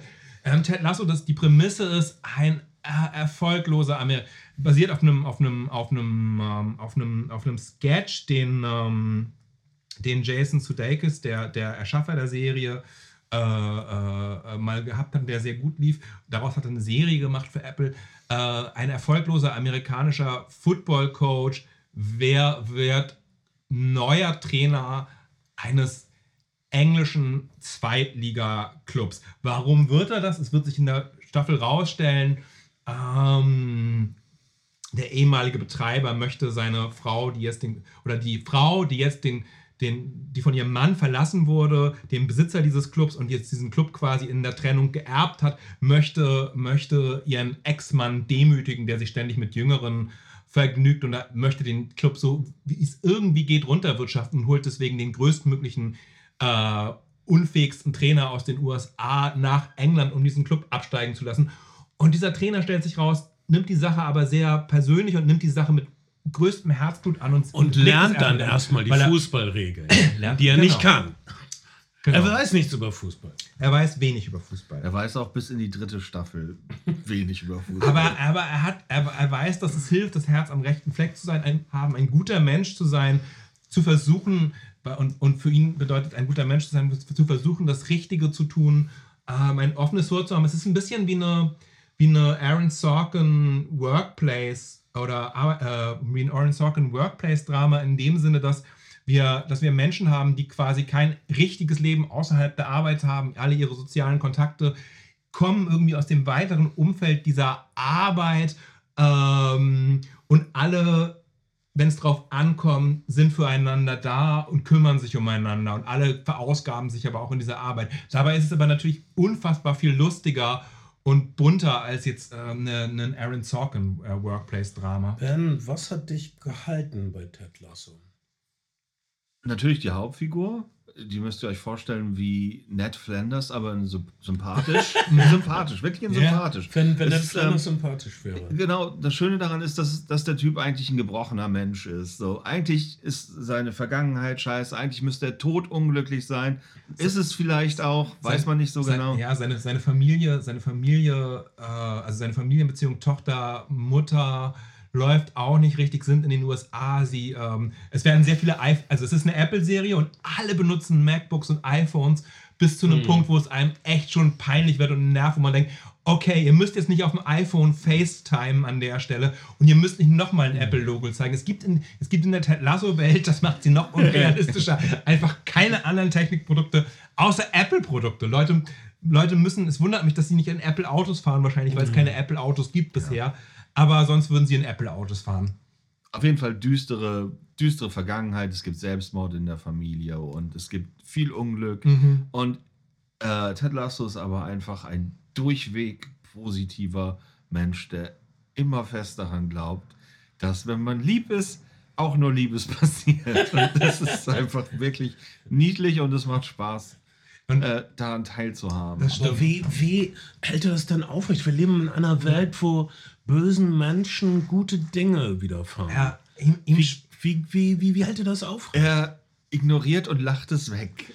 Ähm, Okay. Und ihm schwan schon manchmal, ne, wenn es um Probleme mit seiner Tochter, seiner Familie geht, dann ist er, dann Er ist hat er halt einen auch wieder, Sohn, oder? Äh, mit seinem, seinem Sohn, Verzeihung, seinem Sohn, ähm, seiner Frau und seinem Sohn. Äh, dann, dann, ähm, dann schwant ihm schon manchmal, dass das nicht in Ordnung ist und er ist dann wirklich wie, wie Ned Flanders und bringt so einen, bringt so einen flapsigen, sich reim, so eine flapsige, sich reimende Lebensweisheit. Aber er besucht auch einen, eine, eine Therapeutin in der Serie und äh, weiß erstmal gar nicht, was er da soll und sieht dann eben doch auch, dass es, dass es durchaus Probleme gibt. Aber man muss sagen, in der, in der Welt von Ted Lasso, wo auch der Kapitalismus herrscht, wo, ähm, also ich meine, Profifußball ist wahrscheinlich ungefähr das korrupteste, kurz nach Mafia, wenn man sich die FIFA anguckt, was es so gibt auf der Welt. Ähm, da, da ist der Profifußball nicht so schlimm, wie er, wie er, wie er vielleicht, oder wie er in der wirklichen Welt. Das ist eine sehr, sehr idealisierte Welt. Die, die, äh, die, die Fußballer spielen schon, weil sie das Herz am rechten Fleck haben und weil sie den Sport lieben und verzichten im Zweifelsfall auch mal auf den Millionenvertrag aus Mailand, wenn sie das Gefühl haben, dass sie bei Familie bleiben können. So, ähm, Ein, eine so bei, bei, bei Ted Lasso wird man mit Freundlichkeit erschlagen. Ja, es ist, wie- es ist eigentlich äh, eine äh, Familien-Dramedy-Serie, Mhm. würde ich sagen. Und wenn, wenn man, ähm, Man oh. Gott, wie heißt nochmal diese, diese Familienserie, die alle mögen? Ähm, auch mit total überzeichneten Charakteren. die Geissens? Modern Family? Modern Modern Family. Family. Modern Family. Mhm. Eigentlich ist es wie Modern Family, aber äh, in ein anderes Setting gepackt. Ja. Halt, es gibt es also auch viele LGBTQ-Charaktere. Nicht wirklich. Also Ted, Ted Lasso ist, ist jenseits. Ted Lasso muss keine Wokeness zur Schau stellen, weil sie einfach nett zu allen Menschen ist. Ähm, ja, es, also äh, es gibt schon queere Charaktere und es gibt schon so, aber auch Fußballfans sind, sind, sind einfach nicht Hooligans, sondern sind sympathische, fanatische Deppen und die Mannschaft trifft sie abends dann im Vereinspub und man feiert miteinander. Es ist alles, es ist alles Hanebüchen, aber es ist, man weint mit den Charakteren, weil, das, weil, weil die Familiengeschichten und, und, und die Liebesgeschichten und Liebesausgeschichten schon irgendwie gut funktionieren. Man lacht viel mit den Charakteren, aber es ist natürlich auch weit entfernt von, Habt ihr auf. Disney Plus die Reality-Show Welcome to Wrexham geschaut? Leider nein. Das ist so eine Art Real-Life Ted Lasso. Ähm, Ryan Reynolds und ähm, der Hauptdarsteller von It's Always Sunny in Philadelphia haben einen englischen Fußballclub gekauft, nämlich Wrexham. Vierte Liga, die einzige Chance aufzusteigen ist, der Erste der Liga zu werden. Und das, was ihr mir gerade erzählt habt über Ted Lasso, passiert fast in echt in Welcome to Wrexham, aber mit Ryan Reynolds. Es klingt aber jetzt schon wieder so ernst, dass ich mir es nicht angucken möchte. Stimmt, es ist nicht so wie Ted Lasso. Nee. Aber es ist in England und es ist ein schlechter Fußballclub. Vielleicht, ähm, Es macht, also was wirklich toll ist, ist, dass die einzelnen Fußballstars oder Nicht-Stars des Clubs so schön eindimensional überzeichnet sind und man die wirklich gern hat. Man, man weiß genau, was man zu erwarten hat von den einzelnen Charakteren und dann sind sie aber noch doller so. Herrlich. Ähm, ich glaube, ich kaufe mir trotzdem kein Apple-Produkt, bis sie aufhören mit Kinderarbeit. Das ist also eine Feel-Good-Show. Und äh, von dieser Feel-Good-Show würde ich jetzt gern un unzeremoniös überleiten zu einer Feel-Bad-Show, nämlich Bo is Afraid. Auch dort gibt es jemanden, einen, einen Protagonisten, der bei einem Therapeuten einkehrt. Ähm, mit etwas anderen Wendungen. Äh, Bo is Afraid ist der neue Film von Ari Aster. Und Ari Aster ist der König des Feel-Bad. Und er ist außerdem auch der König des elevierten Horrorfilms. Wir haben über Harry Hereditary gesprochen und über Midsommar gesprochen. Haben wir? Haben wir vielleicht. Haben ja. wir doch. Auf jeden Fall seine ersten beiden Langfilme. Und das waren beides auf ihre Art doch. Das haben wir getan. Hört zurück, was wir darüber gesagt haben. Auf, auf Ich ihre mich Art. nicht, das wird auch gut. Na, das ist Vielleicht hat Bernd das mit seinem heimlichen zweiten Film-Podcast Ah. gemacht. Definitiv mal über fucking Midsommar gesprochen. Viele YouTuber haben auch so einen zweiten Kanal. Haben Und Hereditary haben wir auf, wir, wir haben jeden, auf jeden Fall über Fall Folk erwähnt. Horror und so im weiteren Mal gesprochen. Und auch über Prestige oder Ele Elevated Horror haben wir sehr ausführlich gesprochen. Ich erinnere mich. Natürlich haben wir über Midsommar gesprochen. Und Über äh, Mezzomix? Entschuldigung, sag mal, du bist echt albern drauf. Was ist los? Ich weiß, es ist Frühling. Vielleicht ist eine neue Liebe in Ich der glaube, Luft. zu viel kein Zucker gehabt. Zu viel kein Zucker ohne Koffein, ja. Äh, Bo is Afraid ähm, hat keine Genrezuschreibung. Weil bei Midsommar und Hereditary konnte man sagen, hier sind Horrorfilme. Die- die- ja, es sind aber auch Kunstfilme und es sind auch soziologische Filme. Die offizielle Genrebezeichnung lautet, wenn man, wenn man, wenn man online guckt, in den Wikipedia-Artikeln, aber auch, auch im Marketing des Studios, eine Horrorkomödie. Und das trifft es, ne- das trifft es halt wirklich nicht. Oder nur bedingt. es gibt Horror. es gibt Komödie. Und es gibt unglaublich viele Lacher. Ich habe noch nie ein Kino so laut lachen hören. Es, äh, Bo is Afraid wird wohl kein Hit sein. Wenn er das hier hört, ist er wahrscheinlich verschwunden auf den, aus den Ki- Kinos, was schade ist. Läuft noch, also gerade läuft er noch, aber. Ja, aber äh, es gab, äh, er war offiziell, ich habe ihn nicht in der Presse gesehen, sondern nur äh, in der regulären Vorstellung. Er lief in drei Hamburger Kinos. Er lief nur auf einer großen Leinwand, auf einer, auf der großen Abaton-Leinwand. Auf der Savoy-Leinwand lief er auch. Vielleicht ein, zwei Mal, aber er lief Gestern nicht eine ganze. Woche. Gestern lief er da wieder. Ja. Um 13 Uhr. Um 13 Uhr. Es ist kein, es ist aber auch Im kein Studio lief er auch auf der Abend. großen Leinwand. Aber läuft er auch noch? lange. Läuft, läuft, er läuft noch auf der großen Leinwand. im Nee, als ich dann morgen gefragt das habe, nächste Mal. sie, ist es im, in, in Kino 2. ja, das solltet ihr zu denken geben, wenn sie sagen, Du meinst, sie wollten mich dann nicht? Äh, gut, kann ich verstehen, nach dem, was ich mir letztes Mal geleistet habe. Kann ich das? Ich, ich kann es ihnen, nicht verübeln. Naja, es war ein Film mit Helen Mirren. Was erwartest du?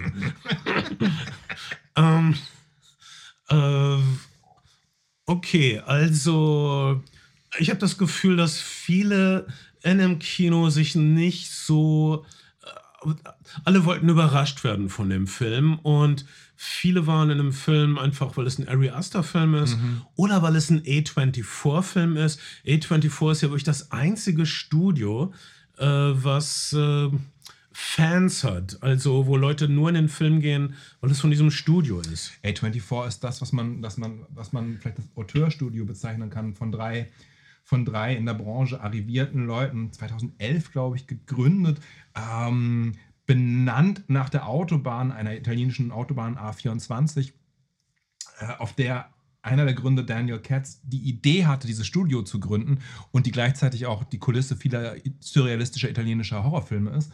Ähm, ist ein Studio, das, das sich der, der Idee verpflichtet fühlt, gute, gute Filme zu machen, die erstmal eine künstlerische Vision tragen und nicht ein, ein, eine kommerzielle Vermarktbarkeit in den Vordergrund stellen.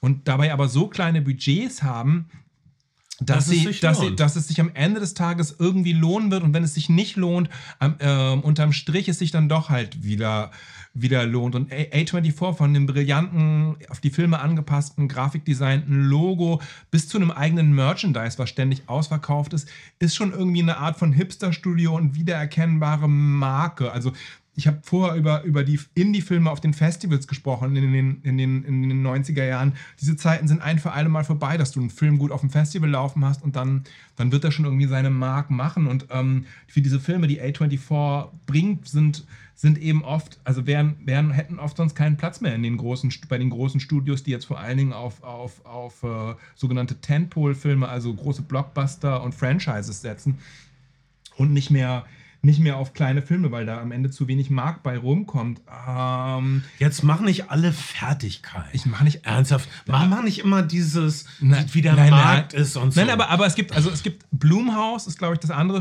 die wirklich nur explizit nur Horror machen, sind wirklich das andere, die gesagt haben, wir machen Horror. Die Budgets bei Genre sind so klein, dass es überschaubar ist und wir machen Horror auf eine interessante und neue Art, zum Beispiel Get Out.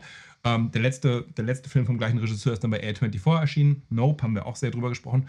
Ähm, und, und das und, und machen und werden damit groß. Blumhaus ist damit irgendwie groß geworden und macht jetzt mit Universal das Reboot von, von Halloween und anderen, anderen Horrorserien. Nein, nicht, bitte nicht noch ein Halloween-Reboot. Wie, wie soll das denn? Nein. 200, 200 Millionen Dollar hat äh, Universal dafür, glaube ich, in die Hand genommen. Äh, das Tut mir das leid, das zieht mich, nein, ich kann nicht mehr. Das zieht mich runter und am Ende ist er dann doch nicht tot. Nein. Äh, das ist jetzt nicht unser Problem.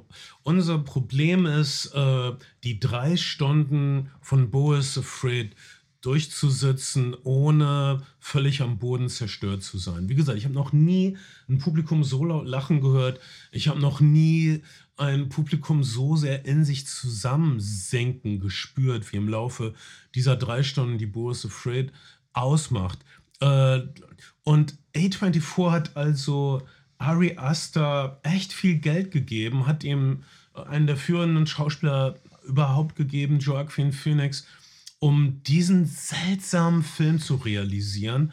Seine ursprüngliche Version, das ist der Film, den Ari Aster als erstes machen wollte, aber dann dachte, ah, ich drehe vielleicht lieber einen Horrorfilm, weil das, das ist Er hat einen eine Kurzfilm gemacht, der, der Bo heißt 2011, der lange bei YouTube auch zu sehen gewesen ist, über einen Typen, der eingeschlossen bleibt in seiner eigenen Wohnung und dem Dinge passieren. Und vieles von diesem Kurzfilm findet sich auch in den Anfängen von, von Bo is Afraid Das ist der erste wieder. Aber man muss sagen, man muss sagen, He- Hereditary, also es gibt so eine Top 10 der finanziell erfolgreichsten Filme und beide Ari Aster Filme sind bisher in dieser Top 10 sind beide haben beide äh, einstellige Millionenbeträge im Budget gehabt, am Ende des Tages aber aber teilweise dreistellige Millionenbeträge zurückgeholt. Das heißt, es gab gute Gründe für A24, hier mal vermeintlich mehr Geld in die Hand zu nehmen. Plus es gibt neue Investoren. Das hieß ja lange, da sind wir auch wieder bei Apple.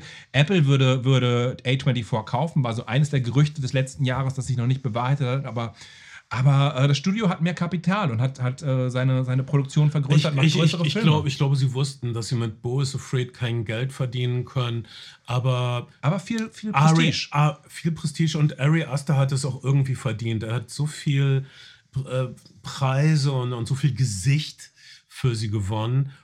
Ähm, dann kann, können sie ihm auch mal seinen unvermarktbaren, seltsamen Film produzieren, den Ari Aster selbst gepitcht hat mit der wundervollen Formel. Äh, dies ist ein jüdisches Herr der Ringe. Denn es ist eine epische Reise zurück in den Uterus Es ist, der es, ist, Mutter. es ist wirklich eine episch-ödipale Reise und da, man muss sagen, ich finde, ich finde es nicht wa- unwahrscheinlich, dass sie damit Geld verdienen, denn, denn A24 ist schon auch schlau im Marketing. Alle wollen, wollen Joaquin Phoenix nach Joker sehen in, in verrückten, weirden Reisen, bei dem er, auch wenn er, wenn er auf eine Art und Weise ein Anti-Joker ist an der Stelle, ähm, ähm, mit, mit ödipalen Problemen. Also irgendwie, es, Hier ich, ist der- ich finde, der Pitch ist schon, der, also der Pitch klingt jetzt nicht so unkommerziell. Hier ist der Pitch, Pitch klingt un, nicht unkommerziell, aber der Film ist es, glaube ich. Äh, denn nichts Gutes passiert Joaquin Phoenix. Es gibt viel fassungsloses Gelächter, es gibt unglaublich viele Schocks. Es gibt zum Beispiel schockierende Selbstmorde, schockierende Gewalttaten. alles äh, immer so gehalten in der Schwebe zwischen ultra realistisch und ultra surreal. So Mhm. ist das äh, seine innere Landschaft oder ist das eine echte Landschaft, die er betritt? Äh, es gibt eine sehr wunderschöne Traumsequenz nach zwei Dritteln des Filmes, die ist sowas wie, dann geht so ein bisschen die Sonne auf, weil das ist dann definitiv, oh, hier kommt eine fantastische Geschichte und Bo denkt, das ist seine eigene Geschichte. Äh, die, die, die, diese Traumgeschichte mit wundervoll kunstfertig, fast kunstgewerblich im höchsten Sinne des Wortes, mit äh, sehr bunter, fast Disney-esker Farbgestaltung erzählt die Reise eines Mannes, äh, der von seiner Familie getrennt wird und sie dann wiederfindet nach vielen Abenteuern und Gefahren.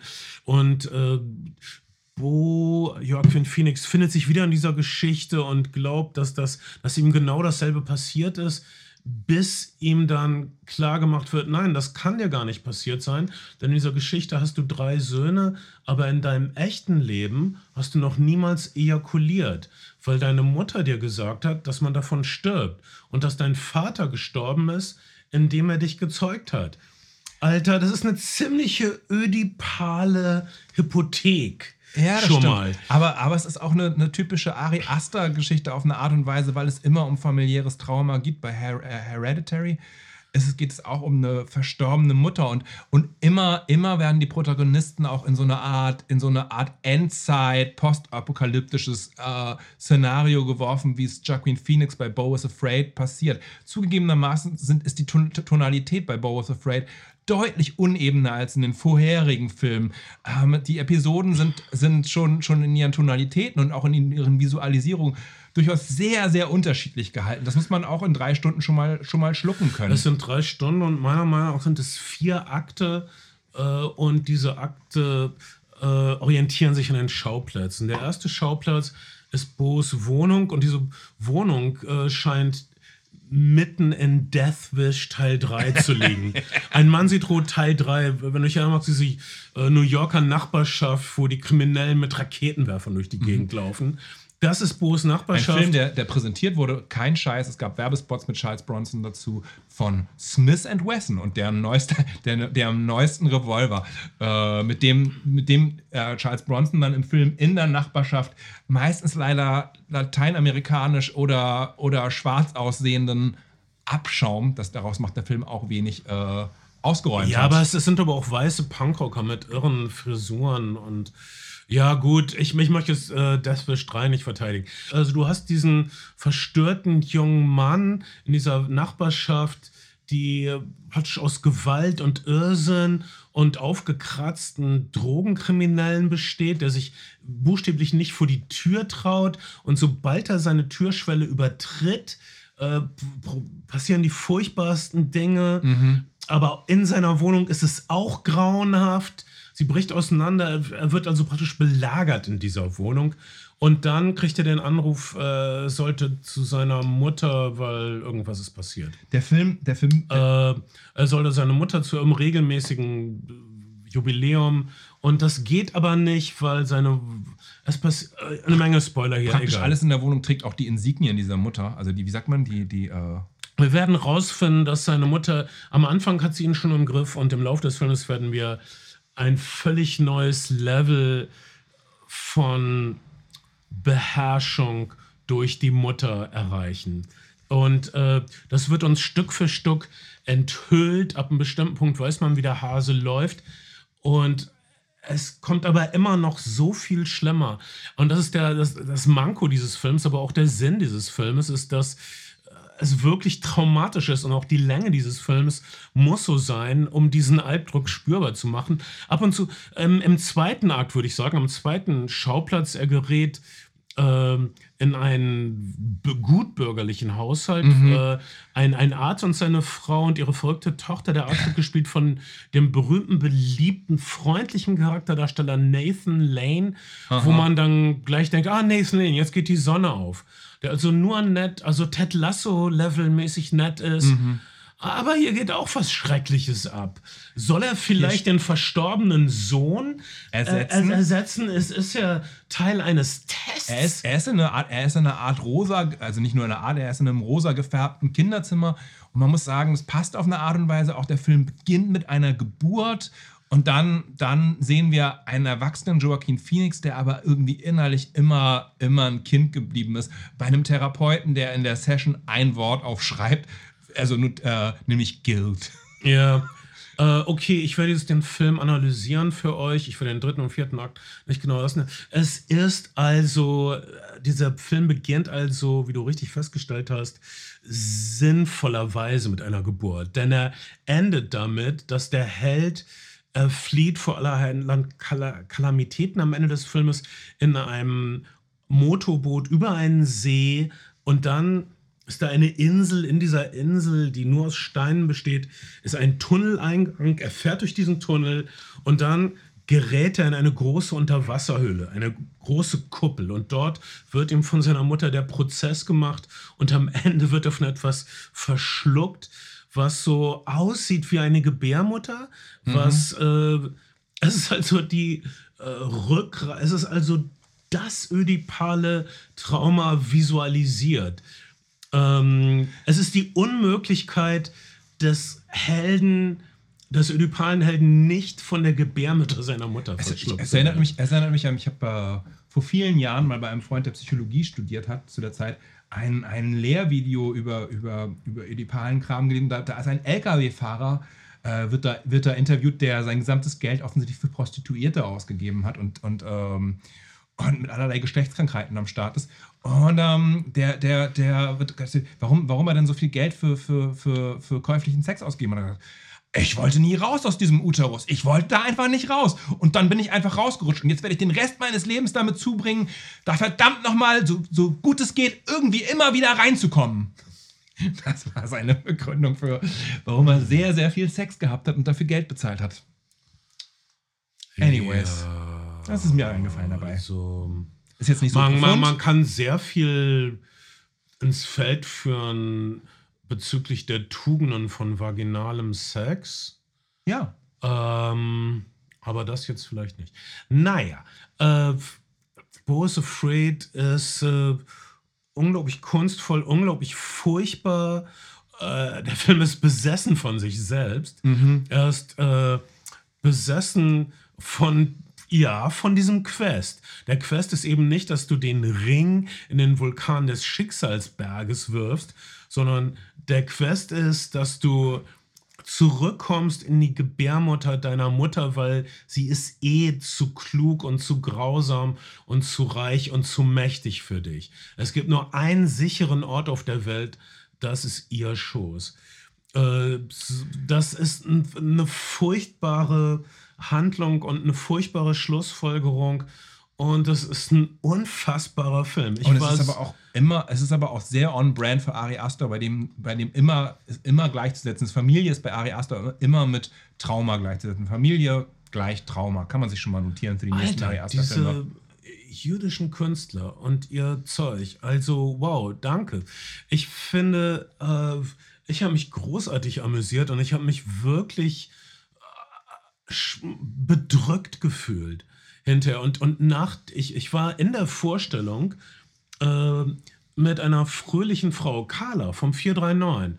Und sie meinte so, oh Bernd, wollen wir nicht was Schickes im Kino sehen? Das hatten wir immer so im Hinterkopf und ich wollte mhm. unbedingt einen Film sehen ich habe sie angerufen, auch mit. Und Carla liebt Kunst und alles Künstlerische. Sie liebt Ausdruck und äh, ja, das ist was für sie. Und sie war so genervt von dem Film. Oh. Sie fand den Film so furchtbar. Es ist, es ist weil, wie gesagt, es ist eine sehr düstere Schlussfolgerung, auf die dieser Film hinausläuft. Es ist ein sehr polarisierender Film. Und nach der Vorstellung hatte ich sie also, sie war also, dass du mich da jetzt mit reingenommen hast. Mhm. Und ich wusste doch nicht, äh, im Grunde meines Herzens wusste ich, dass es schlimm wird bei einem Ari Aster-Film. Und dann sah ich, äh, dann sah ich da eine Gruppe von einem Dutzend von jungen Leuten um die 20 rum, die so völlig betroffen und gedämpft diskutierten über den Film mhm. und was das so bedeutet. Und, und ich so, hey, störe ich das, wenn ich zuhöre? Und natürlich, und sie so, nein, endlich eine Vaterfigur, die uns zuhört. Keine Ahnung, ich weiß nicht, ob wir das gedacht haben. Jedenfalls habe ich so getan. Bestimmt. Habe ich so getan, als würde ich zuhören wollen. Endlich ein Creep. als würde ich zuhören wollen und habe natürlich sofort die Konversation an mich gerissen und habe ihnen den Film erklärt, genauso wie ich euch den jetzt erklärt habe und ich hoffe, ihr seid dankbar. Bestimmt. Ähm, wie war das mit Vin Diesel und ach, ich hab's auch schon wieder vergessen. Ähm, Naja, aber du machst das gut. äh, ich, ich danke dir sehr. Legendär, würde ich sagen. Man, man erzählt sich die. Äh, Familie ist, was ich sage. ähm, äh, ich, du, du musst jetzt weg, du musst, äh, hast irgendein Shooting auf Sizilien, du musst irgendwas organisieren. Ja, ja. Es ist alles fürchterlich. Also, es ist nicht fürchterlich. Es ist alles hektisch und es äh, ist alles gerade noch sehr chaotisch. Und äh, ich habe auf jeden Fall Flüge schon gebucht, aber ob ich, ich. vier Tage vorher angerufen Nee, einen Tag vorher. Ah, also vier Tage vorher. ist mehr wie die ja, ja, ja. Ich, ich, verstehe, ich, verstehe, ich verstehe, die Anspielung. Du bist drei Tage besser als der Aber- Fast Ten Ja. Ja, das stimmt. Das stimmt. Und ich habe äh, ich hab ich hab Flüge, ich habe ein Hotel, ich habe einen Mietwagen, aber vielleicht keinen Protagonisten und das wird sich jetzt irgendwie rausstellen. Ich kann spielen. Unbedingt. Ähm, es wird nicht besser. Ich hatte sage, schon mal eine Rolle. ähm, den Protagonisten. Ich hatte eine Sprechrolle. Mit einer, mein, meine Figur hatte sogar einen Namen, glaube ich, im Drehbuch. ja, also ich, ich, Nicht einfach nur dritter Motorradgangster von links oder so, sondern richtiger. Na, okay, das lasst ihr durch den Kopf gehen. Wir, also, worauf ich hinaus will, ist, wir können noch drei Stunden reden über Boris Afraid. Äh, aber du musst jetzt äh, leider los. Euch kann ich abschließend mein Fazit zu Boris Afraid. Wenn ihr das aushalten könnt, gönnt es euch. Ihr werdet nie so hart lachen wieder und ihr werdet nie so am Boden zerstört sein wieder auch- dieses Jahr. auch da, es gibt Leute, die aus dem Kino gekommen sind und nicht einmal gelacht haben in dem Film und es gibt Leute, die sich kaputt, kaputt gelacht haben. Es, gibt, es ist wirklich ein, ein, ein sehr polarisierender Film und ähm, ich mag es, wenn Leute dich beim Wort nehmen und auf deine Initiative hin ins Kino gehen. Das kann ich immer nur begrüßen, Leute, die ins Kino gehen. Aber seid auch bereit dafür, dass es vielleicht nicht ganz eure, euer Geschmack ist und dass, Das ist ihr, dass, ihr, dass ihr enttäuscht und werden. Eine, Empfehlung und, Und eine eine Warnung. Und das nächste Mal sprechen wir dann über den letzten A24 äh, Feel Good Hit The Whale. Nein, kleiner Witz. Ähm, können wir auch noch drüber sprechen bei Zeiten. Aber äh, Bo is Afraid. Wenn ihr noch die Chance habt, ihn in eurer Stadt zu sehen, nehmt Ja. Bernd beim Wort. Es ist ein Kunstwerk. Leider ist es auch ein Kunstwerk. Okay, äh, ich, ich wünsche dir viel Glück bei deinen mannigfaltigen Fairnessen, junger Keil. Und äh, Ben, du fängst gerade, fängst, fängst bald an, drei Sachen, drei Alben am Stück zu produzieren. Nein, es ist ein Album, eine Single und eine EP. Immerhin. Vom gleichen Künstler? Oder Von nee, von drei verschiedenen. Okay. Äh, ich gebe jetzt ein paar Konzerte und Ende Juni kommt äh, neue Musik raus von Bernd Begemann und die Befreiung, die Band, in der wir sind. Checkt das aus. Vielleicht reden wir da später drüber, vielleicht aber auch nicht. Wenn, geht raus, guckt Filme, redet mit Freunden über Filme. Ist das beste Mittel gegen Altersdemenz. Wenn ihr keine Freunde habt, dann redet mit Filmen. Redet mit, oder redet mit Wildfremden. Sagt, kann ich mich dazustellen? Das ist alles hochinteressant, was ihr besprecht. Aber das ist, was ihr eigentlich gesehen habt. Hängt- hängt- Und dann redet eine halbe Stunde zusammenhängend. Hängt, hängt in Kinofoyers rum und sprecht Leute an. Jüngere, attraktivere Menschen, die sich an die Wand drücken. Und fasst euch dabei, fasst euch dabei ähm, komisch in die Hose. Also, du bist echt eine Sau, Kai. Fucking Otto, echt. Aber ich komme mit dir klar. Ich, äh, ich habe dich unter Kontrolle. Danke für Danke, die leckeren Mama. Snacks. Danke für die leckeren Snacks, du bist der Größte. Dabei waren, ja nicht, waren sie ja gar nicht so lecker. Nur Doch, ich Nutella war fand sie, lecker. es war beides gut. Auf, auf seine Art war das beides gut. Wenn man Nutella nicht, äh, wenn man nicht die Nutella-Snacks hätte, dann würde man sich über die anderen auch freuen. Da bin ich mir sicher. Ja. Okay, Leute, bis bald. Wir sind eure Flimmerfreunde. Flimmerfreunde.